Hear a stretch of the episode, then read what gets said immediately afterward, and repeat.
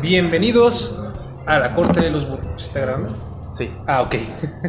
Bienvenidos a la Corte de los Burros. Hoy, como siempre, me acompaña esta vez a mi izquierda mi buen amigo Ernie. ¿Cómo estás, amigo? Muy bien, gracias. Muy bien. Y hoy tenemos dos invitados. Las matemáticas son impresionantes.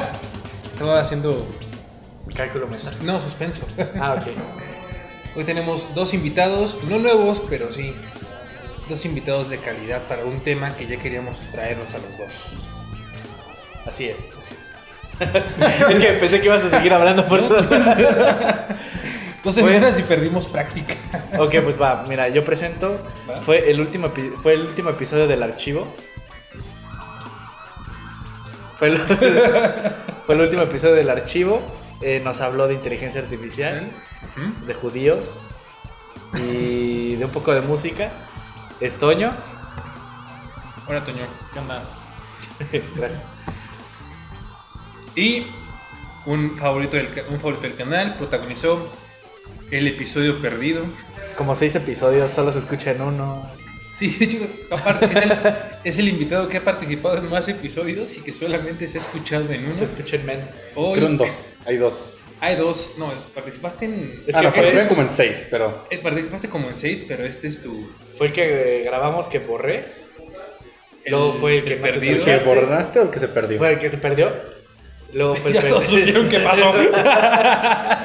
Luego fue el, el otro en el que no te escuchabas. Luego otro donde te escuchaste. Y el y los últimos dos que sí también. ya te- Eso sí. Ah, sí, son Sí. cuatro. Sí. Es tu Cuatro, quinto. cuarto episodio. Bueno, con ustedes, Miami. ¿Qué tal? Sin el público en vivo. Es que pedo, hay fallaron. eh. ¿Y hoy qué tema traemos? Pues mira, el tema eh, que vamos, queremos llegar a lo que es el populismo actual, la crisis en, la- en Latinoamérica. Muy bien. Van a ser dos episodios, entonces tienen que estar atentos. Atentos y escuchar dos horas. ¿Dos horas? Ah, bueno, no van a ser dos horas hoy. Hoy sale, bueno, Sí, no. o sea, no saben. No saben. Martes sale una, próximo martes sale la próxima hora. Muy bien. Y la primera parte vamos a darles contexto, vamos a hablar un poco sobre lo que fue la Revolución Rusa, el inicio del populismo, un poquito de Perón, cositas así, para meter a la gente en contexto y entender qué es lo que está pasando. Ah, entonces, el programa de hoy va de revoluciones. Va. Me parece bien.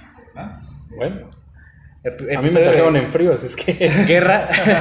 Guerra. ¿Por qué no informaste? Ah, sí, lo siento. Sorpresa. bueno, el programa de Guerras Frías, Ajá. parte 2, Revoluciones. Ujú. Me gusta. Ah, no, Guerra Civil, ¿no? Guerra civil. Guerra Civil. Guerra Civil parte 2, Revoluciones parte 1. No, es Guerra Civil. parte 4. Guerra Civil parte Avengers 2. parte 7.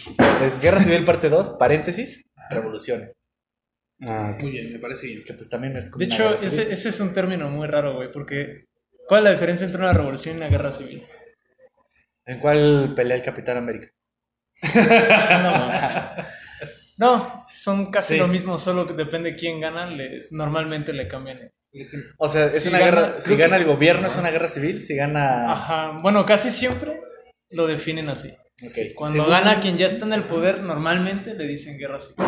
O cuando son dos facciones militares, también le dicen guerra civil. Y cuando norma- derrocan, le llaman revolución. Eso tiene mucho sentido. De, Yo pensaba pues, Iron que Man una guerra padre. civil era una guerra entre civiles O sea, en y teoría una sí. revolución es más un cambio de mentalidad o un cambio dentro de la economía. Es que mucho también es muy propagandístico. Por ejemplo, por eso ahorita está el desmadre en Bolivia de si fue golpe de Estado o no. ¿Me explico? Claro, claro. O sea, por el, por el connotativo que trae. Pero sí fue un golpe de Estado. Estrictamente, sí. Estrictamente sí, porque un golpe de Estado es cuando el mismo Estado, ya sea político o militar, saca a la persona que está en el poder. Pues eso fue lo que pasó. Eso fue lo que- Pero el connotativo que lleva, ¿estás de acuerdo? Que es más pesado, como suena, suena mal, Ajá. así le dices revolución. Pero también hay que contemplar algo. En teoría, si el mismo gobierno está sacando a alguien por, digamos, por ejemplo, un impeachment, como lo que está pasando Ujú. con Don Trump, ¿eso también es un golpe de Estado? No, no necesariamente, no es un golpe de Estado. Pues eso es lo que voy, tienes que tener cuidado Eso también usas los eso es un términos. juicio político. Pero ¿cuál es la Eh, diferencia? eso es una persecución. Bajo, la definición que dijiste, es lo Ajá, mismo. Porque exacto. el- el- es el Estado sacando a, a alguien del Estado. O sea, eh, eh, en teoría Pues son, son como las mismas cosas, pero más bien es el connotativo que le dan. Y por eso es que les digo como... Normalmente quien le da el nombre a lo que fue es quien terminó ganando. Ok. Ok, me- ok, ok, me parece bien. Este. ¿Y cuándo empezó esta revolución? ¿Cuál de todas? Todas. ¿De qué Bueno, hablas? o sea, solamente digo esto porque yo La quería- primera vez que un mono mató a un mono, ¿no? porque usó una roca en vez de un palo. Es la primera vez que en las tabernas, ¿no? Las mujeres se rebelaron contra el güey que las tenía todas subyugadas. Esa fue la Esa fue la primera revolución. No, yo digo la, yo digo la revolución o lo que dio origen a esto, a todos los temas que queríamos tratar. De Latino, la crisis en Latinoamérica. No, de, la, de en Europa para pasarnos a Latinoamérica. Que como la influencia europea. Sí, yo creo que fue a partir de la revolución industrial. Porque fue cuando empezaron a nacer todas estas ideas marxistas y de comunismo que se empezaron a poner en papel. Cosas que después pasaron a la ideología de la gente y a los deseos. Y de ahí viene, y parte de esta ideología que nació en este momento, empezaron a haber grandes conflictos en todo el mundo. Yo, yo creo que si te vas a esas, más bien es desde la francesa. ¿Sí? Y la francesa se está basando incluso en ideas, pues, griegas, incluso democracia y cosas así, donde se empiezan a cuestionar como, ¿por qué tenemos reyes, güey? O sea, si había democracia y el pueblo el, eh, Sí, que la mataba y- gana poder. Sí, ¿no? ajá, empezó como el enlightenment, no, o sea, traduce- Enlightenment. sí, sí, sí, no, no recuerdo bien la palabra para traducir. La ilustración. la- ajá, la- el, el periodo de la ilustración donde se empiezan a cuestionar otra vez el, pues, ¿por qué no tenemos eso, no? O sea, estábamos chidos así.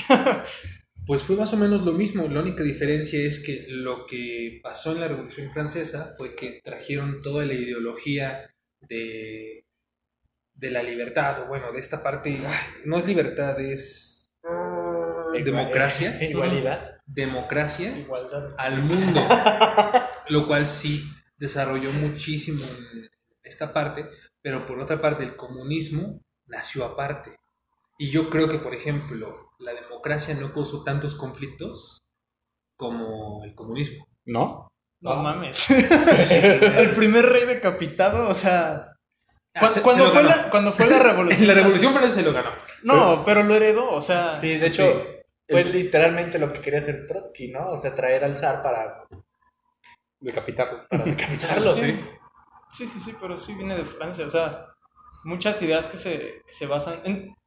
Cuando, cuando está la... Después de la Revolución Francesa ya había intentos de utopías socialistas. Ujú. O sea, las ideas ya estaban. No era comunismo o marxismo como tal, pero ya había intentos y ya había pueblos donde decían así un letrero de aquí se intentó una utopía y pues fracasó lo humano. ¿no? Es que depende mucho de qué te refieres con el populismo, el socialismo y todo ese tipo de cosas, porque al final de cuentas, si estamos siguiendo las reglas estrictas de ahorita, sí, el marxismo se vino mucho después, pero el concepto de vivir dentro de un, de un comunismo viene de las tribus, cuando todavía vivíamos en la época de la caverna. Sí, al- alguna vez me dijo, los primeros comunistas eran los primeros cristianos que hubo, güey. O sea, que se apartaban y vivían entre ellos y no, no eras ni tú más que yo y bla, bla, bla. O sea, si sigues como estrictamente lo que decía Jesús de la madre, ese güey era un comunista. Ah, sí, Sí, sí. Ese va a ser el título del programa. Jesús era comunista. No, sí, tengo, tengo un libro que se Era llama comunista, pero no rojillo, es distinto. Ajá, Ajá, el cristianismo y el marxismo. Y comparan precisamente como las ideologías, las similitudes que tienen, ¿no? Porque obviamente tienen sus diferencias. Pero a grandes rasgos, así como muy exagerado, más o menos buscan lo mismo. O sea, vivir como más o menos igual. Al principio, obviamente, ya después la iglesia fue haciendo sus desmadres. Pero en un inicio era así. Entonces, como dice, depende de qué tan estricto quieras tomar el término socialismo, populismo, comunismo. Bueno, también hay que decir que la democracia se ha prostituido muchísimo, porque la idea original de la democracia es que existiera una asamblea que le exigiera a los políticos ah, sí. qué va a pasar, y sin embargo, eso no No, pasa. el- a- antes nadie Como quería la ser político. de Dewey, Ajá. que Pues iba a ser un consejo de anciano que iba a decidir por el Pues- común. El rey filósofo. Sí, no, o sea, la democracia ha ido cambiando. Bueno, es que todos estos términos van cambiando. Hay que tenerle mucho cuidado, por eso tienes que pensar. Hay un, es bueno tener marco histórico, pero hay que recordar que todo esto cambia. Y lo que nosotros ahorita llamamos democracia no es la democracia de hace- ni hace 100 años. Y es más, la democracia tiene diferentes sabores dependiendo de dónde vas. Porque la democracia que se tiene en Estados Unidos es muy distinta a la de aquí en México. o la idea que tienen de democracia, ni siquiera la que tengan. O sea, Sí, el concepto. Ajá, sí, el Es concepto. más, nada más para que te des una idea de la diferencia. Una de las formas que puedes medir este, las formas de las elecciones que hacen Ujú. es comparar en Estados Unidos eh, cómo la violencia influye en la forma de desarrollo de la democracia, comparado en países como por ejemplo Europa, que ellos no utilizan la violencia, pero sí utilizan el sexo. Y cómo la moral de cada pueblo va cambiando lo que nosotros llamamos una democracia o un comunismo, un socialismo. No, y, te pega históricamente. o bueno, sea, por ejemplo, sexo, es que ahí como que me perdí un poquito con lo del sexo. ¿Cómo es eso? Ah, pues ah, pues mira, o sea, porque de Estados Unidos me queda- papá no. No, porque me queda claro, ¿no? Lo de lo del Estados Unidos sí me queda muy claro, pero ¿cómo es lo de que ocupan el sexo? Ah, pues así como en Estados Unidos se vende la violencia como parte del todo el entorno, en muchos partidos políticos utilizan el sexo para llamar la, la, este, la atención. Eh, yo creo que el ejemplo más claro, reciente de ello es en Italia. Ah, Italia. No, Italia. Este, este Berlusconi. Ah. Silvio Berlusconi se hizo famoso y ganó muchos puntos y muchos votos por sus fiestas que él llamaba las fiestas bunga bunga.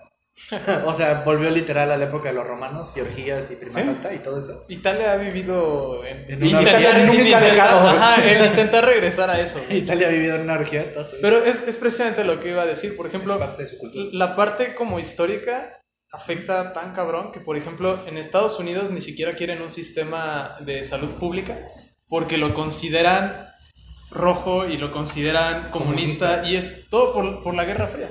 Pero hoy en día es de los pocos países, yo creo que es el único país que son considerados potencia que no tiene un sistema de salud pública. Pero es como un autogol que se metieron en la Guerra Fría al, tachar tan, tan cabrón eh, El comunismo. el social no Bueno, déjate sí, eso sí, el socialismo o sea ni siquiera como tan radical y son sistemas tan básicos que ni siquiera los pueden implementar Una terquedad. De hecho, tienes que darte cuenta que aquí hay una diferencia muy fuerte de ideología, incluso entre lo, lo que nosotros llamamos los bandos. Porque la derecha de aquí de México es muy, muy, muy diferente a la derecha de Alemania, a la derecha de Inglaterra, a la derecha de, derecha de Estados Unidos. Es muy diferente también la izquierda de México comparada con las de allá. Y no nada más en ideología, sino en forma de que ejecutan los, los, este, sus ah acciones. sí en- entre los mismos se, se, se pelean o sea tú sienta a un anarquista a un comunista a un marxista y ponlos a hablar y se van a mentar la madre entre ellos tres y en teoría son como de Sí, son como de como el- similares. Ajá, abajo de la misma sombra, ¿no? Por Ajá. decirlo así. Pero entre ellos también tienen discusiones muy fuertes. Como dice, a lo mejor un anarquista es considerado así como, no manches, qué extremo. Y en otros países es como, ah, sí, ese partido lleva ya años. O sea, influido también por la historia de Como cada país. Y más que nada, sobre todo en México, que es demasiado gris. ¿Sabes? No hay como una super izquierda. O sea, sí hay como Ah, no, sí super izquierdas, pero en, tú lo pones en un rango mundial y es una izquierda muy conservadora. Mm, Eh, depende de qué es lo que Magón. conservadora. Porque, por ejemplo, si digo, si estamos considerando una izquierda extrema como las Filipinas, entonces sí, todos son muy conservadores. Pero también, por ejemplo, la extrema izquierda que tiene las Filipinas ahorita, que tiene un populismo muy fuerte, utiliza tácticas de lo que se considera eh, la extrema derecha, que es el fascismo, para reprimir lo que ellos están considerando sus enemigos, que son los que venden drogas. Pero se justifican con ideología de izquierda. Entonces, a final de cuentas, termina siendo una mezcolanza de todo. Yo siempre lo he visto, o sea, como imaginándolo. Tienes el centro, tienes la izquierda tienes la derecha. Ujú. Pero entre más te vas hacia la derecha, más llega un punto, o sea, es un círculo, llega un punto en el que te empiezas a acercar a la izquierda. Y viceversa, si te vas, Muy tú, ve, tú ve los estados totalitarios de izquierda y de derecha y hacen casi lo mismo, hacen exactamente lo mismo. Se Con- justifican con diferentes cosas. Para Sí, sí, sí. Pero la, digamos, la, la forma en la que implementan las cosas es casi lo mismo. O sea, acusan de... Siempre ah, es que enemigo. son el Sí, enemigo. sí, Sí, claro. Es que y y normalmente aparte- es algo, algo como intangible en el sentido de... Son ellos contra nosotros. Eso es súper común en ese tipo de... Sí, de ahorita. Lo hizo No, y- Hitler, lo está haciendo AMLO, lo hizo lo hace No, Macron. desde César, Sí, siempre. o sea... Bueno, todos los- todo Estados Unidos los últimos 20 años. No, me- más. Más. Pero si te das cuenta es algo que, que la población en sí no puede medir. Ajá. Y aparte que le quita culpa a la gente. Es como, güey, no es tu culpa que México esté mal. Son ellos, ¿no? La mafia del poder. Dile, diles judíos, mafia del poder, lo que quieras, güey. Pero es algo que tú dices, no mames, sí es cierto, no, no, no es mi culpa, güey. Sí, ellos. Y a pesar de que tú mencioname, ¿cuántos que están en la mafia del poder conoces? A lo mejor ni siquiera conoces a una persona o no puedes como sentirlo. Claro, pero si te es un- dicen es Ajá. tú contra ellos, normalmente la gente va. Sin importar que sea, ¿eh? Trump lo hace con los mexicanos, güey. Aquí lo hacen con la mafia del poder, Hitler lo hace con los judíos. Y siempre tienen como ese en común, ¿no? El líder carismático que glorifica la pobreza y al pueblo. Sí, la diferencia es simplemente cómo lo presentan. O sea, si te vas a la derecha extrema, la cabeza de- de- del partido es, es simplemente el que dirige a todos. Él es el que sabe el bien para todos. Él es el, él, normalmente es él, porque nunca ha habido una la realmente. Es él que dirige a todos porque él es el que sabe. Y si te vas a la extrema izquierda, él es el representante del Estado simplemente. El Estado es la potencia. Yo simplemente soy su servidor. Y se presentan igual, pero al fin de cuentas los dos tienen el mismo complejo de Mesías. Que eso es lo que viene también, bueno, eso viene también de la Revolución Francesa, ¿no? De que era lo que querían, bu- bueno, que de ahí Claro. es donde se parte, ¿no? Los que querían representar la República. Ah, los que sí, la primera la vez que se junta. ¿no? Sí, sí, sí. Aunque se viene mucho, mucho antes, porque esa es una ideología, vaya, que puedes ver en la antigua Egipto, en la antigua Grecia. Sí, que a lo mejor le pusieron un nombre ya después, pero siempre ha estado, ¿no? siempre existe. O sea, como dicen, el poder corrompe. Ajá. Y no hay nada más poderoso que el que está hasta arriba. Ese, de hecho, esa es una distinción muy importante que tienen, por ejemplo, ahorita que mencionaba los anarquistas y los marxistas. Los marxistas sí creen que a la hora de derrocar como el sistema y bla, bla, bla, hay un paso en el donde ellos tienen el poder total. Y los anarquistas dicen es que precisamente cuando tú estás en el poder total, sin importar tus intenciones, te vas a corromper. Sin importar Claro. tu intención. Pasó en la revolución, en la, en la revolución rusa, cuando finalmente se habían liberado del zar, empezaron a actuar por pequeñas comunidades en las cuales se empezaban a organizar y estaban bastante bien hasta que alguien dijo, no, pues yo tomo el poder y empezó otra No, revolución. hubo de- elecciones. sí, hubo elecciones donde no ganaron los radicales, por decirlo así, ganaron los medios No, radicales. pero eso fue después. matar a Eso Lenin, fue ¿no? después. Eso fue después. Porque en el momento en que se revolución, no me acuerdo del nombre del, de este grupo, pero tenían un, un nombre muy específico, en el cual las pequeñas comunidades empezaban a organizar entre ellas, en lo que se establecía el nuevo poder. Llegó un nuevo poder que era más. O sea, los azules, pues los. En la revolución siempre estaban los azules contra los rojos. ¿Se acuerdan? ¿No? Blancos, ¿no? Ah, los blancos contra, Sí. lo siento, los blancos contra los rojos. Llegaron los blancos, empezaron a ahí, Lenin dijo, no, no, no, no, no, no, no. Hubo esta guerra entre rojos y blancos, lo sacaron, Lenin organiza elecciones, no gana, Y aún y así, dice, no, pues sí gané, chinguense. Que fue cuando lo intentaron matar, ¿no? Sí. No, fue después, un poquito después. hubo varias, ¿no? Sí, Pero Lenin fue la más cercana que le dieron en el pulmón y la chingada ahí. Pero siempre pasa eso, siempre es el Estado sabe más que la gente. Y es que tristemente a veces pues, se puede considerar. Porque, por ejemplo, ahorita Don Trumpas ganó por eso. Y por, sí, también eso, eso también era muy interesante que yo veía. Por ejemplo, si tú veías así como la tele y todo, todo, todo apuntaba que iba a ganar Hillary Clinton, y la gente inclusive en las encuestas decía que votaba por Hillary Clinton, por mismo, o sea, y luego se, se dio que, a Y de hecho, que en fue números, por pena. en números ganó. Pero es que tienes Sí. que ver qué medios están diciendo que gana Hillary. Ah, no, Ese sí. es el problema Pero que hay hoy en día en lo general. que pasaba en Estados Unidos es que mucha gente que votaba por Donald Trump por pena a su entorno, no en las encuestas no decía yo voy a votar por Trump. Pero también el, el problema terminó siendo el colegio electoral y la forma que tenían organizado lo- los distritos. Porque en Estados Unidos. Estados Unidos existe un pedo que se llama gerrymandering, en donde cada este, partido político organiza el electorado a su conveniencia. Entonces, en vez de hacerlo, en, por ejemplo, cuadrícula, que es fácil, ah, de esta calle a esta calle, todos votan y entonces ahí sale un... Lo dibujan de una manera tan extraña. Sí, como, lo, como organizan las escuelas, ¿no? Exacto. Entonces sale- termina saliendo un relajo. Y ahorita los republicanos lo tuvieron antes, porque ellos ganaron la casa, organizaron su desmadre y claro que iban a ganar. Y ganaron por eso, porque sí, tiene razón Fer. Él, él perdió el eh, voto popular por dos millones de votos. Sí. Y lo peor es que ese sistema fue puesto precisamente para que alguien como Don Trump no ganara. Pues, porque dije, no, por- porque No, y sistema- también Hillary Clinton se metió la viejo. pata muy cabrón ahí. Pues es que la idea antes era de, ah, es que los granjeros, ¿qué van a saber? Los va a convencer un güey carismático y van a votar todos por él. Tenemos que poner este sistema para protegerlos de ellos mismos. Incluso también voltearon. en ese momento. Pero es que también cuando Hillary Clinton- ajá, Cuando Ah, no estableció el no, sistema, era. diciendo que eran qué. Pero maneras Gente ganó por dos millones. Sí. No, pero o sea, al, al También final- cuando se estableció el sistema, pasó de que querían tomar medidas y votos de un chingo de gente en un territorio inmenso y no lo podían hacer. Por eso lo hicieron por esa forma, para decir, ah, ok, este vale dos puntos, vale tres puntos por cada estado, y así se seleccionaban.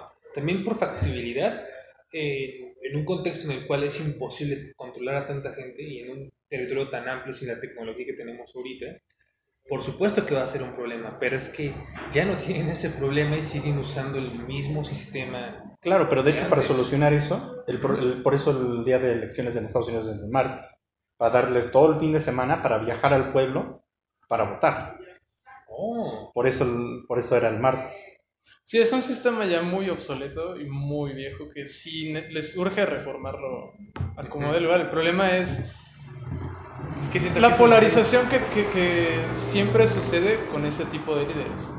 Pues Porque que sí. ya, ya no es una discusión donde tú te puedes sentar aquí con un güey que votó por el peje, por decirte un ejemplo, así que le va al peje, así, team peje. Tú no te puedes sentar con un güey de esos a discutir como, oye, como que la cagó aquí, ¿no? Te va a decir, no, güey, ¿qué te pasa? O sea, Sí. ¿por qué estás contra nosotros? Y das como de, oye, güey, ¿qué onda? claro, o sea, le- Y allá está, es la misma polarización. Por esa mentalidad de nosotros contra ellos. Sí, y también inclusive estar, no estar de acuerdo con el PG te hace a fuerzas ya, un fifi. eh, no, partidario del PRI o del PAN, ¿no?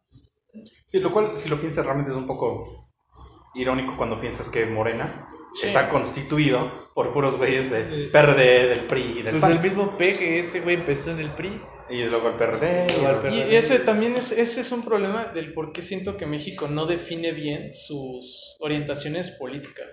O sea, de repente un güey que no ganó su elección, bueno, su candidatura, perdón, por ejemplo, para aquí, ¿no? Presidente municipal de Querétaro, lo que quieras, ese güey no gana.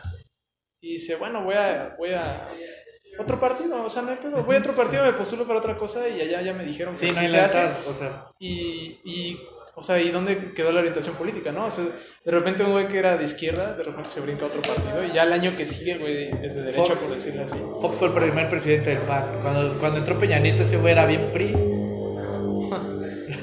Ahí está el ejemplo, güey. O sea, el expresidente de repente ya salía con grutas del PRI y todo. Ay, todos han, han hecho ese tipo de Sí, cosas. sí, sí.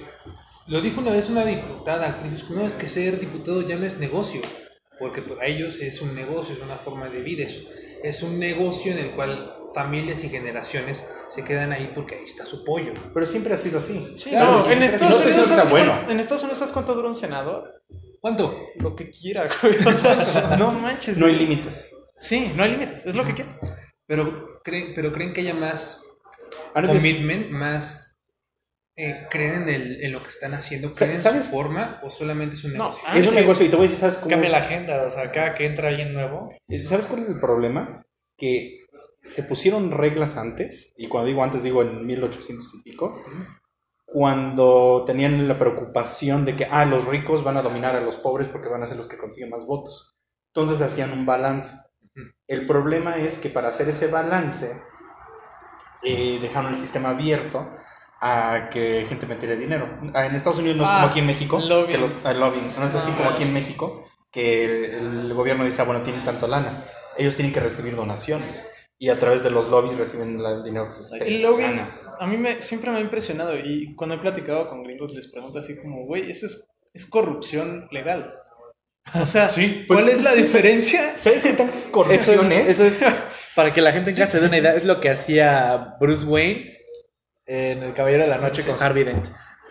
Algo así. No, Nadie va a entender eso. ¿Qui- ¿Quieres saber qué tan corrupción es? fans, sí, güey.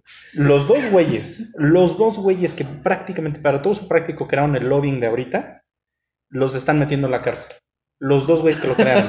Paul Manafort, que es uno, es el Manejó la campaña. peores seres humanos de la vida, peores, responsable de millones de muertes, porque ese güey consiguió que Estados Unidos le vendiera más armas a güeyes para prolongar guerras durante 10 años, nada más para sacar dinero. El jefe de relaciones públicas de todos los dictadores lo están metiendo en la cárcel y él fue uno de los güeyes que lo creó. Todo el pedo de lobbying. Antes de que llegara ese güey, él, Roger Stone y otro güey que se apellida Black, antes de que ellos tres se llegaran al desmadre, no, los lobbies eran como 60 lobbies. 60 güeyes y no metían lana, nada más era, oye, este, recuerda que tenemos que hacer esto, recuerda que tienes este permiso. Güeyes se metieron, empezaron a vender, empezaron a conseguir dinero y ahora ya son más de 2.000 firmas de, de lobbies, lobbyistas. Y Sí, pues todos Sí, tienen eso- un lobby, eso, ¿eh? eso suena mucho a corrupción. Es que Es es, corrupción. es corrupción. O sea, el, otro sí. Roger Stone, también ahorita lo acaban de ahorita de decir que lo van a meter a la cárcel por mentir. Sí. No, y deja, deja tú el simple hecho de, de cómo funciona como políticamente. Imagínate que tú, y, y es algo, una crisis que está teniendo Estados Unidos con, con su, la FCC. Imagínate, tú eres AT&T. Ok. Y como AT&T tú quieres decir, Ah, como, ya que oye, quiero, quiero, quiero esta ley en este estado, pero como que nos están dejando. Ah, pues mira, les doy unos donativos a estos senadores o diputados. Apoyen esta ley, nada más voten por ella. Y le da dinero literal para que apoyen su ley. Así Sí. directamente, o Les va a sea, dar sus viáticos para que... es corrupción legal, güey. O sea, Técnicamente el dinero le da es de esto es para tu campaña de reelección. sí. Para eso es. Para comprar las cosas que tengas que comprar, las cenas que tengas que comprar. Para eso es, porque yo creo en tu idea. Pero como yo creo en tu idea, oye, ayúdame con esto. Cree en la mía. Exacto. Ayúdame a ayudarte. y hay unas peores que otras, ¿eh? En serio. Hay unos, lo- la lobby de la farmacéutica es una mentada de madre. La lobby de, de las armas, el, este, el NRA. Pues es desmadre. el business, ahí está el pollo. Sí, claro. atrás de todo eso. Sí, no, o sea, hay una lana ahí. Y eso no va a pasar. Y vaya, como dicen, nos quejamos de eso, pero eso solo es una versión de la democracia. Porque ese tipo de cosas existen en todos lados. Claro. Ve ahorita el desmadre que traen en Inglaterra. Que ellos tienen, están teniendo su Pero cuarta no elección ni- en menos de cinco años. Sí, yo no sé ni qué está pasando allá ya. Uy, no, es un desmadre por lo de Con Brexit. el Brexit Y- y todo, sí. Ahí también está metida Rusia, por ejemplo. Ah, Rusia está metido ahorita, tiene su dedo en todos lados. Sí. Pero ¿sabes qué es lo peor ahorita? En- que ahorita tienen dos elecciones. eh, Ya ven que luego dicen que tienes dos elecciones y las dos son malas. Sí. Aquí son terribles. Porque ahorita en Inglaterra tienen, pueden elegir otra vez a Boris Johnson, que es una versión todavía más retrasada. Bueno, no, es que lo peor es que ese güey es muy listo. Se hace ver pendejo, pero es muy listo. Se sabe acomodar. Se sabe acomodar. Pues ya lo tienes de presidente a otro güey igual. Ajá. Pero ese güey derecha extrema. O tienen a Jeremy Corbyn, que es el mejor amigo inglés de AMLO. En serio, o sea, Ah, cu- cuando, cuando fue la selección, cuando ganó AMLO, ese güey vino para acá. Pero el pedo es que ¿Y ese de güey... qué hablaban o qué? Me- Eso me interesa. ¿Por qué hablan Ah, porque inglés? los dos son de izquierda. Ah, ok. Sí, pero hablan- no, no habla inglés. No. Y el otro güey no habla español. Pero son mejores amigos. Eh, Oye, es una para una comedia mexicana protagonizada con Marty Gareda y Omar Chaparro. Pero Jeremy Corbyn tiene un pedo en su pol- partido político increíblemente grande. Ajá. porque tuvieron un pedo donde estaban diciendo cosas, bueno, muy racistas contra los judíos. Y este güey no, Otra vez. Ajá, y este güey no pudo ponerse los pantalones para decir, nosotros no odiamos a los judíos. Y entonces trae un pedo así de que tiene cero carisma, Ajá. es la cosa más inefectual del mundo, y son las dos opciones que tienen. Inútil y malicioso, o inútil y pendejo. ¿Cuál es peor? Sí, útil y pendejo, yo creo que siempre es peor, ¿no? Pero Mm, Como decía, ¿no? Alguna vez alguien me dijo que lo único más peligroso que un pendejo es un pendejo con iniciativa, güey. Y Eh, sí, Pregúntale a los mexicanos. ve a todos- no, y hasta a los gringos. Ahí está ese güey también. es que yo no lo considero pendejo, yo lo considero lo que sigue. Y lo que sigue de iniciativa, porque Pues güey- Porque tiene No, muchas ONGs y lo mucha que iniciativa. Él no tiene la iniciativa, la iniciativa son los que están alrededor de él. Sí, no, No, es pero como, carnal, tú eres capaz de hacer esto. Sí. Sí, yo lo sé, y ahí va. Sí, él es, él es el güey de la peda que le preguntas, oye, ¿sí puedes saltar de aquí a la alberca? Y dice, pues con otra cerveza. Así les otra Pero- pussy. Exacto, porque lo peor es que no es la primera vez que lo intentaba, ya lo había intentado No, antes. ya van, esto es- fue la tercera. Es la tercera. En el Por eso, 2002. sí, 2000. Y Y, luego en antes- el- en los ah, 90 los también 90. lo intentó. Por eso también cuando, según eso que lo predijeron los Simpsons, no fue una predicción, se estaban burlando No, de algo. claro. No fue una predicción porque ya lo había intentado y Ajá. se burlaban de eso. Y no, ¿sabes quién lo quiso lanzar esas veces? El güey que están metiendo en la cárcel, Roger Stone, el que empezó todo este desmadre. Son seis güeyes en Estados Unidos que están haciendo su desmadre para controlar el mundo. Pero de hace 30 años, o sea, ¿qué pedo desde, los los, desde los 60 güey. Los boomers una vez más chingándonos la vida. Sí.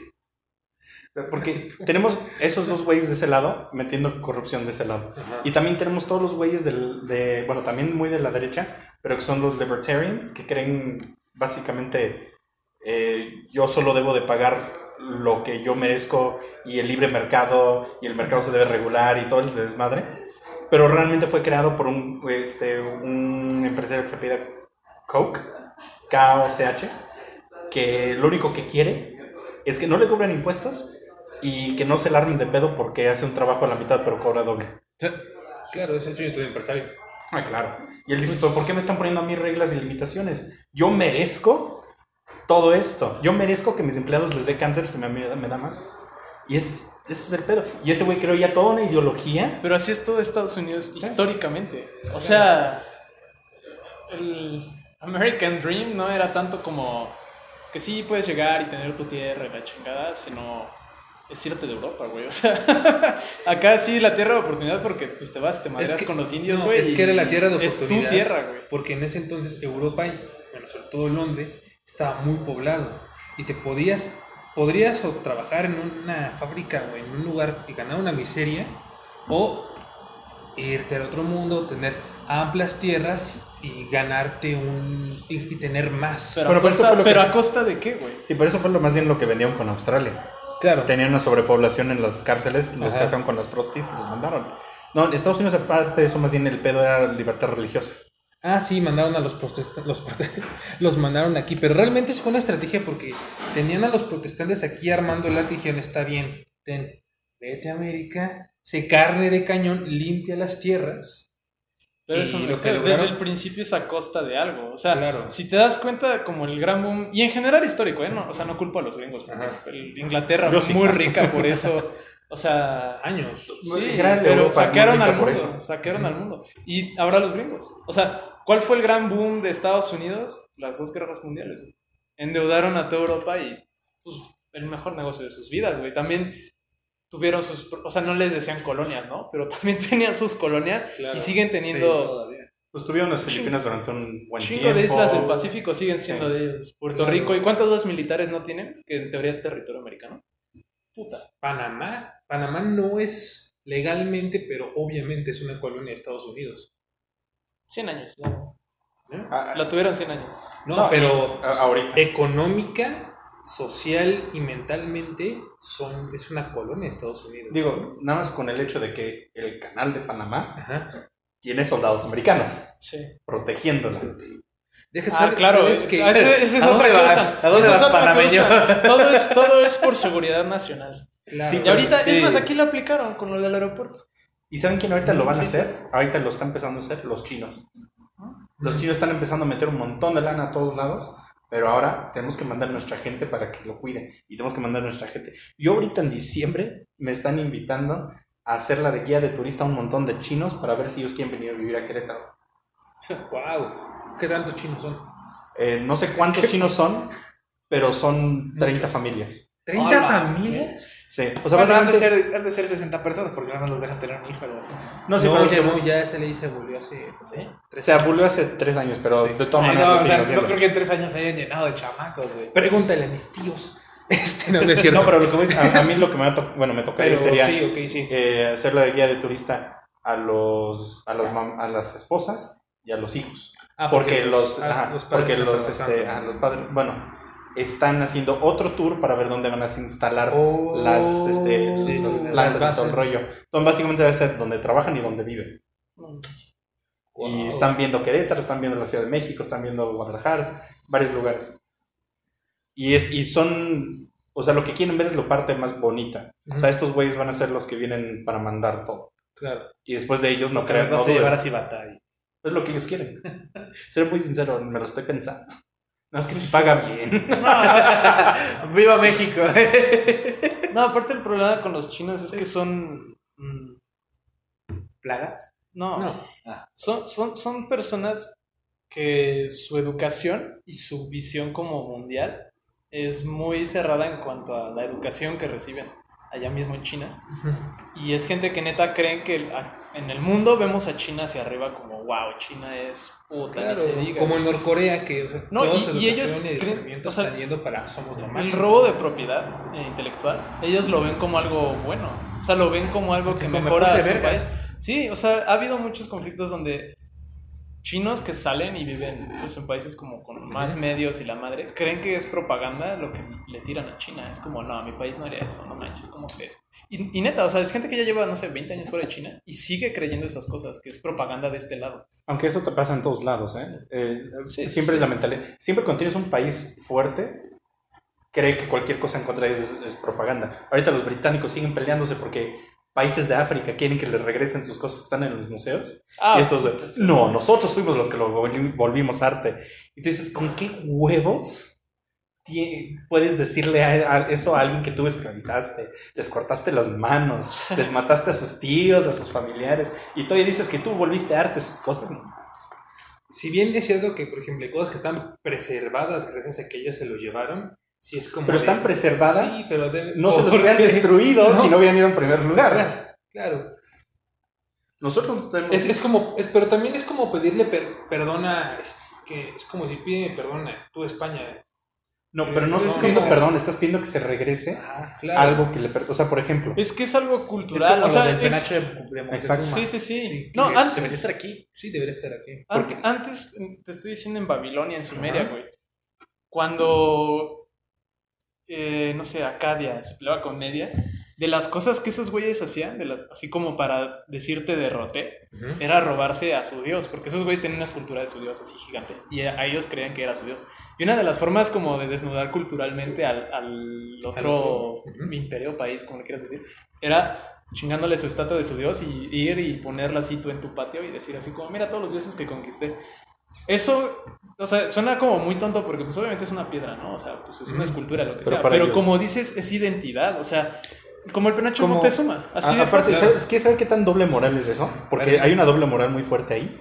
Si tú ahorita eh, estás en la playa o algo y encuentras una moneda antigua de España, de Inglaterra, de cualquier país, ellos lo reclaman automáticamente. Tú no tienes derecho a venderla si no ellos eh, no son ellos que lo te lo compran y ellos te lo compran al precio que se les pega la gana. Pero si tú encuentras un galeón español, se considera un robo a su patria. Cuando es un, técnicamente, Saqueron. es España, ya no existe. Ahora, si yo estoy aquí en México y me encuentro uno y le digo, pues ven por mí o qué pedo, güey. Sí, No, o sea- y no, claro que sí. Te voy a decir algo. Hay, hay un montón, pero un montón de historias de este, gente que se dedica a descargar este, tesoros y cosas perdidas, que ellos no avisan que encuentran los tesoros, las derriten y venden las cosas. Prefieren hacerlo así porque es más difícil que vengan y les quiten las cosas, aunque valgan mucho menos. O prefieren venderla pieza por pieza y así no hay tanta bronca por un mercado negro. Pero tú nomás di que tienes un, un par de galeones y vas a ver cómo te caen así. Porque es la propiedad de su rey o de su reina. Y ellos se escudan con el hecho que todavía tienen un rey o una reina. Que la línea ya se rompió, pero no Sí. importa. Pero nosotros no podemos recuperar las piezas de Moctezuma porque eso sí es arte que ellos lo volvieron. Si México no me puede proteger, Eh, México no tiene ni su himno nacional. ¿Tú crees que va a poder proteger? Sí, o sea, es, es- en- entra mucho en conflicto con un buen de cosas, güey. O sea, como leyes internacionales y diplomacia, cosas así que es mucho Sí. más complicado. Pero sí, en general es. Antes te defiende Rusia. Sí. Es más fácil que te defienda Rusia. Y porque a ellos les conviene. Y Rusia, ajá, y. Rusia lo hace por chingar, no porque. Sí, ay, pobres mexicanos. No, güey. ah, muchas gracias, cállate. Sí, es más por chingar. Sí. Es más, ellos te lo van a robar a ti y después tú quedaste como el pobre pendejo. Pregúntale a- al güey de Wikileaks, a Snowden, a A Ucrania. Assange. Assange, todos los güeyes que han ido a defenderse en Rusia. No, está, está muy jodido. Pero bueno, Pero sí. eso fue como la prostitución de la democracia, ¿no? En general, que se ha viene haciendo desde. Sí, se ha prostituido bastante. Entonces, por consecuencia de esta prostitución democrática es cuando toman la oportunidad estos líderes populistas, ven un área de oportunidad con la gente, con la clase oprimida, etcétera, y se ponen al frente, ¿no? Sí, es, es, es como acción-reacción, ¿no? Y depende mucho qué clase oprimida estás viendo, porque no siempre va a ser el populismo hacia la clase pobre, porque el populismo de derecha va hacia el otro lado. O sea, por ejemplo, eh, ahorita viendo Estados Unidos, el populismo va hacia el hombre blanco. Por ejemplo, como no sé si esté bien o mal, pero por ejemplo, Felipe Calderón que era hacia lo que es este empresarios, todo ese tipo de cosas. A mí podría ser un tipo A mí lo de- que se me hace más fácil para ejemplificar este tipo de temas es en general la historia de Alemania. A partir como de la Primera Guerra Mundial. Ajá. Después de la Primera Guerra Mundial, Alemania se queda pobre y lo que sigue. Muy, muy, muy jodida Alemania. ¿Qué es lo que sucede? Pues obviamente viene una fuerza más radical, ¿no? Y no solo, no solo lo de los nazis, hubo varias. Hubo intentos comunistas, hubo intentos más marxistas, hubo intentos más anarquistas, hubo intentos fascistas en el caso de Hitler. Yo creo que, retomando esa parte, creo que también algo importante de, de esa Alemania post Primera Guerra fue este sentimiento de traición. Porque literalmente su gobierno dijo, pues yo me voy. Literalmente se pelearon y el gobierno y el pueblo alemán se sentía traicionado. Es que no, eso, eso fue todos los lados en la Ajá. guerra. O sea, porque en la primera guerra tenían una mentalidad tan antigua. O sea, antes Claro, te el- peleabas el con el pueblo de al lado y le Ajá. decías, bueno, me regalas estos dos, tres tierras y ahí muere, ¿no? Va. Claro. Pero ya cuando es una magnitud como la primera guerra murió, murió perdón, tanta gente, cuando empezaron a salir los tratados de, ah, sí, este cachito de Alemania ahora es francés, todos dijeron, como, no mames, o sea, por, Por eso, eso por eso peleé. O sea, por eso morimos tantos millones. No, la gente se sentía traicionada por el gobierno, ganaras o perdieras. En el caso de Alemania fue peor porque perdieron. Claro. Pasó, le Pero- pasó al zar. Claro, sí, pero Ah, aquí lo que pasó fue de que Hitler aprovechó ese sentimiento de traición. Pero de no nomás fue ese. tra- Es que es, es la bronca Bueno, que luego se nos olvida. No nada más era eso. A la gente se le olvida, pero si se ponen a ver, la Alemania de la República de Weimar era el lugar perfecto, pero perfecto para la izquierda. Era el lugar donde ya en ese momento, en 1920, estaban haciendo estudios para que se pudiera hacer todo el desmadre de los cambios de sexo. Porque ya en esa época existían lo de, lo de los transexuales. En esa época, el mejor lugar para vivir si eras homosexual era Berlín. La gente aceptaba de todo. O sea, era el lugar social perfecto. Y eso lo odiaron los hombres blancos. No que yo suene No, mamón, viene, ¿no? no, Pero- viene, viene, viene, Claro. viene- ajá, porque es la gran parte de la identidad de Alemania viene de Prusia, que eran ultra conservadores, al Bismarck y toda esa lo- ola de cabrones. Y era muy conservadora, y como dice, o sea, vas viendo como lo que era Prusia y e- ese como melancolía que tenían por, no mames, éramos el imperio alemán, güey, o sea, eh, una grandes. guerra, una guerra antes humillamos a Francia, nos paseamos en París dos veces, o sea, los humillaron y ahora estaban absolutamente del otro lado. O sea, como, ¿cómo puede ser ahora que Ajá. este güey quiera hacer esto? ¿Cómo puede ser ahora que estemos tan pobres y éramos el imperio alemán? Tenemos Estamos el mejor haciendo- ejército del mundo. Estábamos haciendo las cosas que los franceses hacen. ¿Cómo podemos permitir que anden vestidos así? Vamos. Y entonces la eh, derecha conservadora se empezó a buscar a alguien que pudieran controlar, pero que podía jalar a las masas. Y ahí fue donde entró Hitler. O sea, Hitler no ganó por ser nazi. Hitler ganó porque fue el enemigo en común que tuvieron los de conservadores con su, lo que les contrarrestaba su, su ideología. De hecho, de las primeras cosas que hacía Hitler en contra, o sea, no, no era ni siquiera en contra como los judíos. Sí, el güey les tenía como un odio personal y la, la, la. Pero era contra los comunistas. De hecho, el güey cuando agarra fuerza muy cabrón, aparte de- del putsch que hizo en Múnich, fue cuando se quema el Reichstag y culpa a los comunistas. Es donde así hacen la abolición completa del comunismo y del socialismo. Ahí es donde los exilian. Y a partir de ahí cambia su, su speech. En lugar de ser en contra de comunistas, es en contra de los judíos. Y ahí es donde empieza a hacer todo el giro de, uh, vámonos para acá. De hecho, si quieres oír algo bien culero, pero que aplica a nuestras épocas, Ajá. este güey, después del el, el push que hizo, lo estaban enjuiciando y lo iban a meter a la cárcel y todo rollo. Pero cometieron, bueno, el, este, el abogado que lo estaba enjuiciando eh, pidió que no se le diera un momento para hablar y presentar sus ideas. Ah, Porque, lo que ajá, al presentar sus ideas iba a tener un espacio para presentárselos al público en general.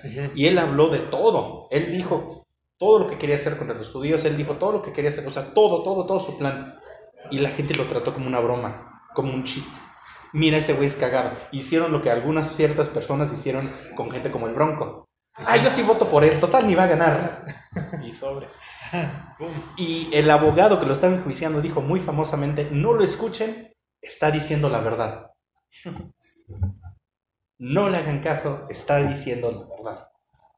Porque él quiso decir que ese güey del que se está burlando, la gente, ese güey va a ser el que va a terminar tomando el poder. Y ahorita está pasando, en Inglaterra pasó con Boris Johnson. Todo el mundo se burlaba de él. Era el bufón de todos, pero llegó al poder. Donald Trump, ni se diga. Nadie pensaba que iba a ganar. Llegó al poder. Y pasa con la izquierda también.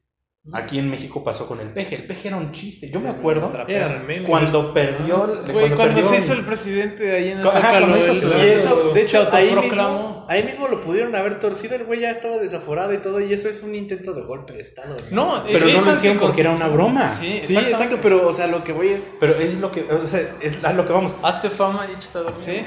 Ese güey ahí, tenemos lo mismo, este eh, Jair Bolsonaro, ahorita en, en Brasil. Ese güey desde hace cuánto está diciendo que va a matar a los indígenas y va a hacer esto, va a hacer lo otro. Y ahí va. Y sabes que lo peor que la gente vota por él. Y luego dicen, yo no estoy de acuerdo con lo que está diciendo, pero por lo menos él no es corrupto. Por lo menos si él dice algo, yo sé que está diciendo la verdad. Sí, ese conformismo y esa como elección entre como, no mames, tengo entre los, no sé, los comunistas, los judíos, los gays, los...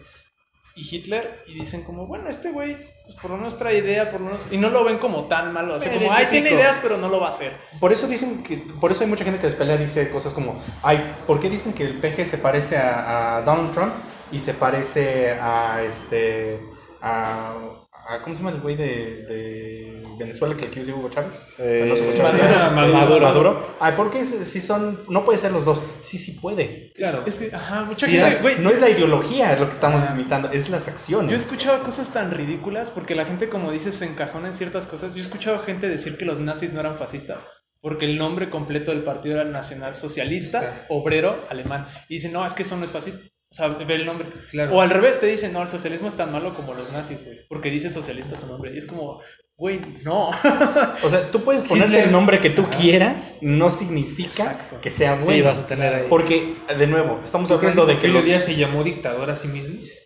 Creo que sí. No, no lo hizo en gobierno. En gobierno no lo hizo. Ah, bueno, en gobierno, pero sí, según yo sí. No, por ejemplo, el, el peje se, Pero por se autodenomina cardenista juarista.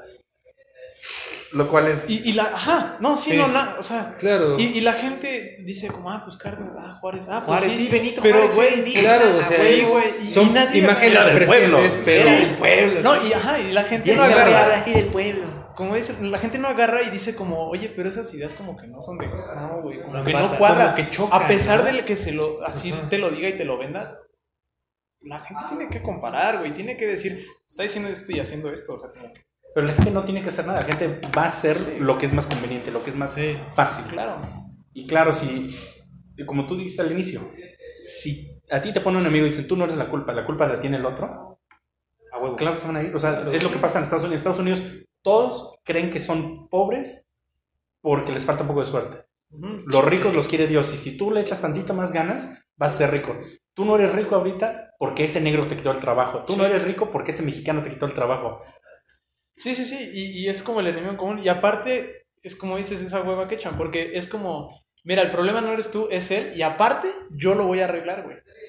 Yo te voy a, voy a hacer que ese güey se vaya y ahora sí vas a tener chamba, y ahora sí vas a... Pero tú, si te das cuenta, tú recibiendo el mensaje no tienes que hacer nada más que, ah, sí, güey, arréglalo, por favor. Adelante. Y ahora, y ahora con esta chava, con Patty, la nueva asesora de Donald Trump, ya no solo te van a decir yo lo arreglo, te van a decir dame un varo y yo lo arreglo y tú encomiéndate.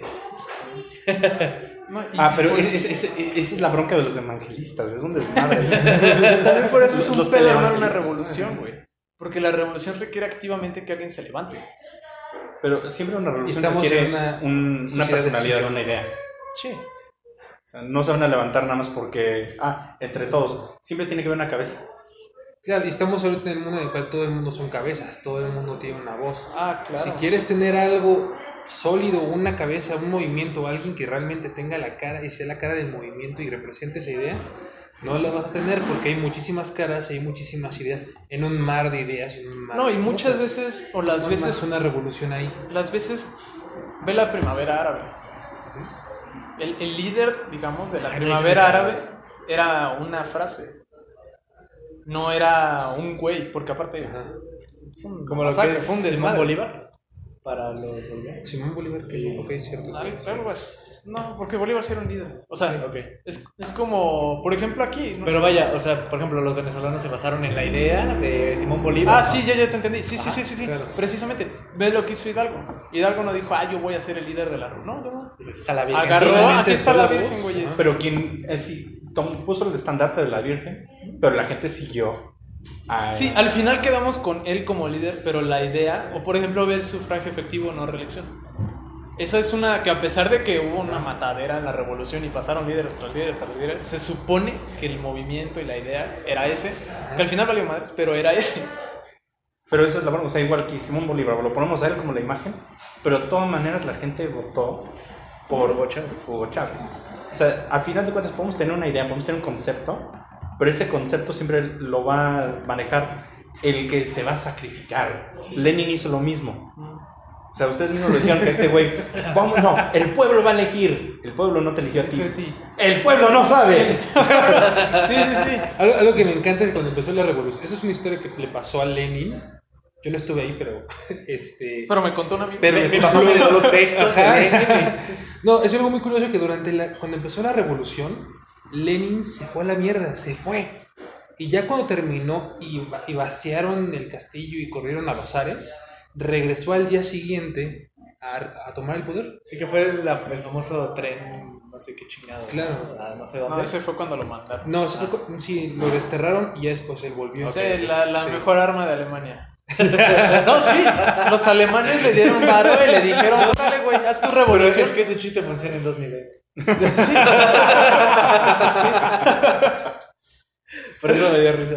Al final fue un autogolazo, güey. Sí.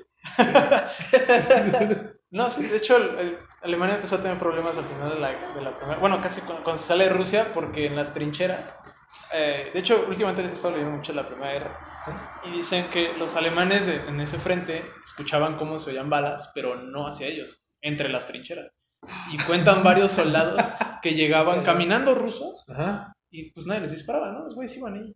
Y se sentaban a comer con ellos. Y oye, ¿qué está pasando? No, nos estamos peleando entre nosotros, que no sé qué. Pero los rusos compartían sus ideas socialistas y que no mames, es que el problema no es tú alemán con yo ruso, el problema son esos jefes y los alemanes, no mames, es cierto. Pues eso fue lo que le pasó al San a Nicolás, ¿no? Que de repente ya tenía los pedos que él no estaba cuando fue lo del Domingo Sangriento, ¿no? Y luego de repente tienes a tus soldados que se van y se mueren no sé cuántos millones en un frente contra Alemania. Ah, la ofensiva, pero sí la Y luego regresan y es como, ¿qué pedo? Aquí hay un cagadero, ¿no? Y empiezas a perder también la credibilidad del ejército. Que ya ves que eso no pasa ya después de eso. No, pero eso la, no la pasa diferencia es, cuando tienes a tu líder ahí. Por ejemplo, Hitler en el Putsch. O sea, sí, murieron un chingo y ya creo que él le alcanzó a tocar una bala. Y ya con eso, con eso, es un santo. Ah, claro. ¿Sabes qué es lo peor de esa, de esa situación? Que hay la historia. Que este güey se fue a meter a la casa de su amigo para tratar así en el plan de que su esposa me cuide. La esposa que se estaba tratando de ligar. que después quién sabe si se la ligó o no. Y luego cuando llegó la policía, él estaba a punto de darse el balazo. Iba a salvar al mundo en ese momento. Y esa señora lo detuvo. No, Hitler tuvo varias así. En la primera guerra, hablando de un soldado El británico. soldado perro, ¿no? la- Que lo salvó el perro. ¿O- ¿No han visto este el, el güey francés que jura y perjura que es, es el nieto de Hitler? No. No. Hay un, güey, hay un güey francés que, según él, descubrió que su, este, bueno, el- su papá descubrió que era el hijo de Hitler cuando en la Primera Guerra Mundial Hitler estuvo en, en Francia, se cogió a pues, la mamá de este chavo y lo tuvo. Y este, años después eh, él descubrió una carta de que Hitler le escribió a su mamá y no sé qué. Oye, Y no, lo peor ni se te ocurra decir, ¿eh? Pendeja. Algo así. No, pero lo peor es que si lo ves, está idéntico. Los dos. Y ya lo, lo, lo pueden buscar. Él tiene un, un retrato así enorme de Hitler.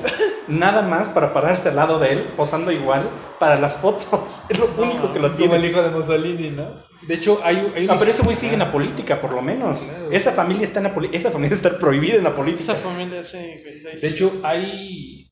También está la historia del otro lado del charco, de que en Estados Unidos, una persona que casualmente era el sobrino de Adolf Hitler durante la Segunda Guerra Mundial estaba en Estados Unidos. Sí, se unió al ejército. Ajá, Y sí, o sea, Mm, y sí. le escribió una carta al presidente, oye, pues soy el sobrino de, de Hitler, échame la mano. Entonces lo usaron como estandarte para... De, mira, ni Hitler no apoya ni su familia. Mira, la familia de Hitler no la apoya. Y del otro lado está Stalin. Claro. le valió verga. Es súper Ah, pero mal. los dos. Sí, sí, sí. no, Tengo sí, tu hijo, devuélveme a mis generales, hazle lo que quieras. No, Si lo un dice, un cabo no vale lo de un general. Puta. y el otro que intentó Y se suicidarse, ni eso puedes hacer bien. Y se lo regresan. sí, me imagino que se lo Sí, regresan y no. están así como de. "Ah". Ay, pero ese también, ay, pobre, bueno, pobre, ¿no? Porque bueno, bueno. Pero vivir tus últimos 15 años borracho hasta su madre, que ni sus este, achichincles lo aguantaban, Sí, no. jugando bromas pesadas con tomates. Sí, sí, sí sabían esa, ¿no? Estaba traumado con los tomates. No sabía Le que encantaba cómo tronaba, entonces lo que hacía ¿verdad? era cuando ya estaban borrachos, le aga- agarraba tomates y los ponía en los bolsillos a sus generales Ajá. y luego los empujaba contra muros para que se les estellara. Sí, no, ese güey está, está loco. Es un héroe. Se- empezaban a tomar a mediodía, tomaban hasta las 3 de la mañana, los ponía a ver una película a todos, puto que se durmiera. Sí. Y luego terminaba la película, se iban a, se desmayaban y al día siguiente otra vez. La milicia rusa sí es muy divertida. Pues, Pues muchos los cosacos, sí. Esos güeyes, Sí, no. Ah, sí. Esos güeyes sí saben hacer. Sí, sí les invito a que busquen esas historias de, de este, Stalin, están buenísimas. Eh, o Tiene sea, varias, sí. sí. Ay, güey, sí, no. Stalin. Es un poco loco. A ver cómo va esto. No hablen de relleno. Ah, cinco minutos. ¿De qué? De relleno. Ah, ok. ¿Sabes cuál realmente es el problema con este, el populismo? ¿Cuál? Que siempre es popular para el otro. ¿Cómo? O sea, al final de A ver, cuentas, a ver, está- a ver, están buscando el bien Ajá. de un grupo pequeño que hacen llamar la mayoría. Pero no necesariamente están buscando su bien, están buscando su voto. O sea, El el problema también creo que muchas veces es genuino, o sea, como el primero, el primero que tenga la idea, digamos, normalmente sí es genuino. Y después alguien llega y, buena idea para los votos, ¿eh? Y es como, ¿cuáles votos, güey? O sea, es neta. Pues eso fue Nah, lo que no le pasó a Perón. A un Eh, chingo. ese güey sí tenía como la idea chida y levantó muy chingón a Argentina y ya después, pues. pues piensa en la situación aquí en México. Tú ahorita puedes ir, y me, ha- me ha pasado, lo digo, a, a un este a un hospital y decir, ah, bueno, hay mucha gente aquí con hambre, vamos a repartir tortas. Y no falta el cabrón o la cabrona que se acerca y te dice, ¿con qué me lo voy a pasar? Y te exigen la coca. Y si no se la das, te trata como si fueras la peor escoria de la vida. Eso es lo que causa el populismo. Pues le pasó a unos con los frijoles, ¿no? Dijo, Ajá. no, pobres, si tienen hambre, tengan frijoles. Hijos de su pinche madre, nos dieron frijoles. Hay gente que se ofende. Sí, ¿Qué se creen? Sí, sí, ¿Sabes lo del... Sí, lo de aquí de los inmigrantes. ¿cómo el pa- Que estos comía para los chenchos. Para los cho- Pero ese es el, el problema es que engañas a un grupo Para chingar. para, a otro. ajá, para chingar a otro sin solucionar el problema del primero. Entonces vas a tener que chingarte a varios grupos. O sea, si el populismo sigue así tal cual, eventualmente te vas a quedar sin grupos y vas a tener que ir contra un país, que es lo que pasa en Corea del Norte. El enemigo ya no es un grupo interno porque ya no hay grupos internos. Sí, ¿no? Ya el enemigo Los vas es acabando. Estados Unidos. Y ese es un enemigo eterno porque nunca van a acabar contra Estados Unidos. No, y es una historia que tienen que seguir diciendo, o sea, Y ni quieren. Y, y empieza No, la, no la- mentalidad grupal. O sea, mucha gente, por ejemplo, empieza el voto ya por miedo. O empieza el voto ya porque los demás lo están haciendo. No tanto por tu convicción propia, sino, no mames, todos mis amigos lo están haciendo. Creo que es buena idea. Y de hecho es una cita que me gusta mucho de Nietzsche, que decía como, la locura es rara en individuos, pero es la norma en grupos. Y es precisamente, o sea, como que ven que van pa- jalando para allá, es como, no mames, es cierto los judíos. O perdón, ¿no? Aquí, ¿no? Es como, no mames, sí, pinche pan. Y se acaba el pan. El PRIAN. Pinche PRI. Y ya, como dices, se va acabando y es como, sí es cierto, pinche Guatemala. O sea, como... Y, y si ya haces retrospectivas, como, güey, ¿en qué momento llegamos a odiar a Guatemala, no? Por dar un ejemplo. Pues es lo que pasa en Estados Unidos. O sea, de- si se fijan, el, eh, a mí me encanta esta historia. También se las invito a que la busquen. Si saben la historia original de Ku Klux Klan, No. es la cosa más cagada de la vida. Fue unos soldados que ¿No fue- perdieron la ¿no guerra. fue como la película de Django? No. Fue unos güeyes que perdieron la guerra civil. Y literal eran como seis cuates, así de 25 años, que sus papás perdieron esclavos y entonces están en la oficina del papá, pedos, ya no trabajan, no saben qué hacer con sus vidas. Y es como si estos güeyes se sintieran. O sea, neta, en buen pedo. Si el, el Dungeons and Dragons hubiera existido en esa época, nos ahorraríamos todo el pedo de los Ku Klux Klan. Porque estos güeyes lo único que hicieron fue organizarse de no, yo voy a ser mi propia nación. Y empezaron a hacer cosplay entre ellos de yo voy a ser el gran duque. No, yo Gran soy dragón, el, el gran dragón y la Y pusieron sus cosas así. Se vistieron, encontraron unos, unas pinches así ropas ahí. Se pusieron a coser, cosa que era muy femenino en esa época. Y cosieron sus trajes para verse como fantasmas y espantar a la gente. Todo el pedo de esos güeyes al principio era desmadre, eran güeyes pedos que no tenían nada que hacer. Después, bueno, ya se hace su desmadre ya más racista todo el pedo, pero que era típico de esa época. Después hay una redada enorme, matan a un chingo, arrestan un montón. Perfecto, no hay bronca. Años después los reviven, pero no los reviven como un grupo racista. Los reviven como un MLM. Multi-level marketing. Esos güeyes eran el OmniLife de los años 20. Si los buscas, está increíble. Le- eh, los dejo con esto, neta, neta, neta. ¿Saben cómo se llamó el, la, entre comillas, Biblia de los Klu- del Ku Klux Klan en los años 20? No, ¿cómo se llamaba? Ah, pues, no, o sea, neta, el, el nombre que a ustedes se les ocurre está más cagado.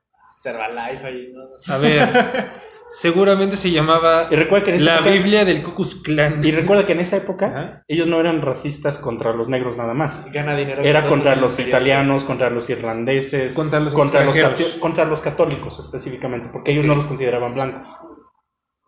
Sí, en esa época no era blanco ser católico. Ah. Pero recuerda que los ingleses no quieren a los irlandeses, por ejemplo. Sí. Pero bueno. El nombre de la Biblia de, de- y lo pueden encontrar en internet era el Clorán.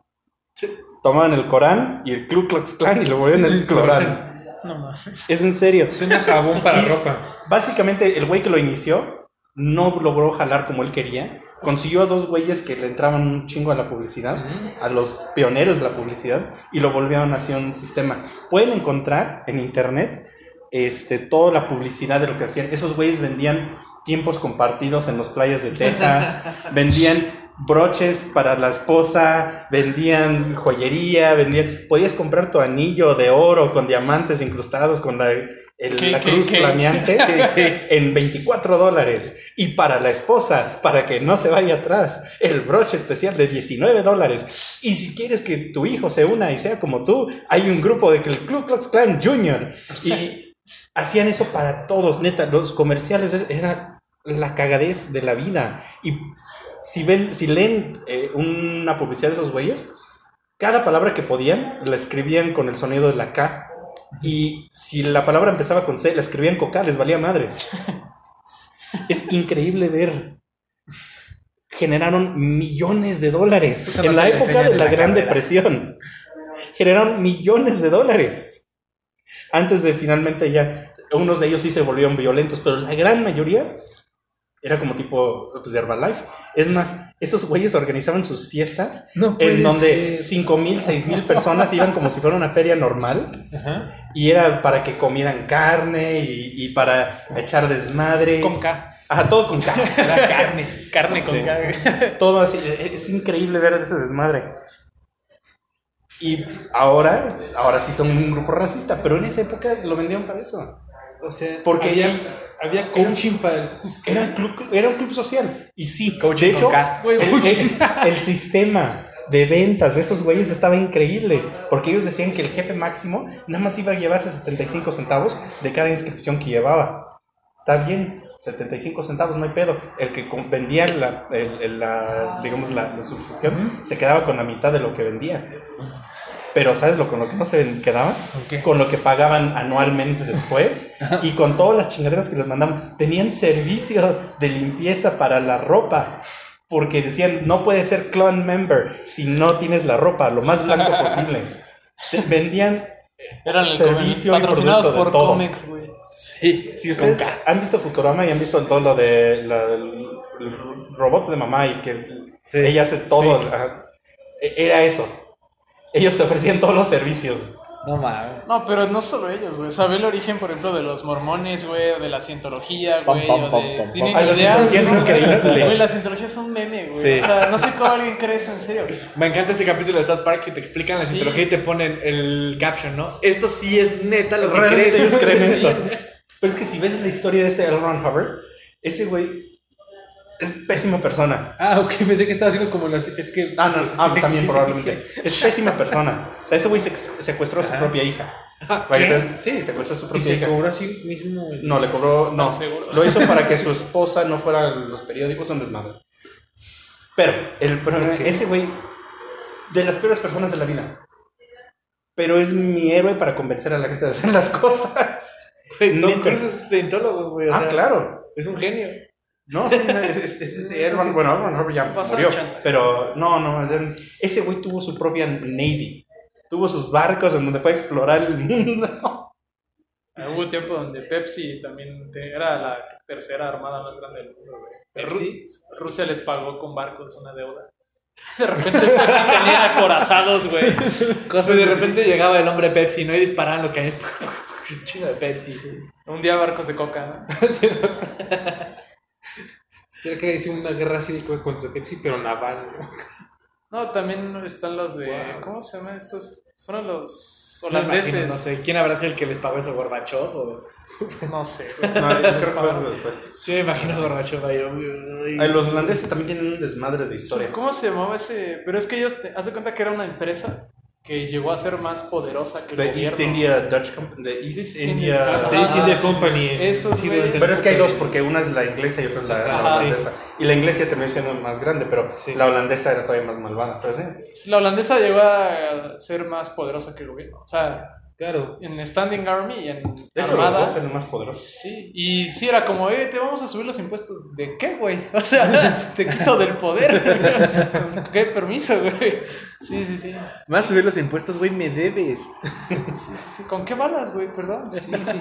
Vas a subir los impuestos y cómo Ay, vas esos a pagar? holandeses son una mentada de madre. Esos güeyes Sí. estaban en guerra contra España y, le, y los entran los franceses de nosotros te ayudamos.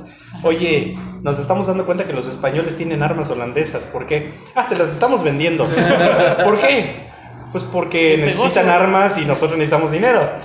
Para financiar nuestra guerra contra España. Y lo peor es que esos güeyes lo cuentan como neta.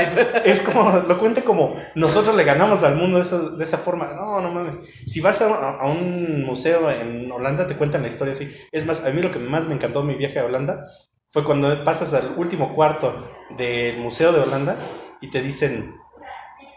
Hay un video que te está diciendo. Y ahora Holanda es el, el lugar más liberal del mundo. Nosotros recibimos a tantas personas este, y, y te pasan todos los videos de ¿no? la liberación homosexual y la marihuana y la, todo ese rollo. Y lo cierran con, si todo esto no generara dinero, ¿lo seguiríamos haciendo? ¿Tú qué crees? y se ríen, como, güey.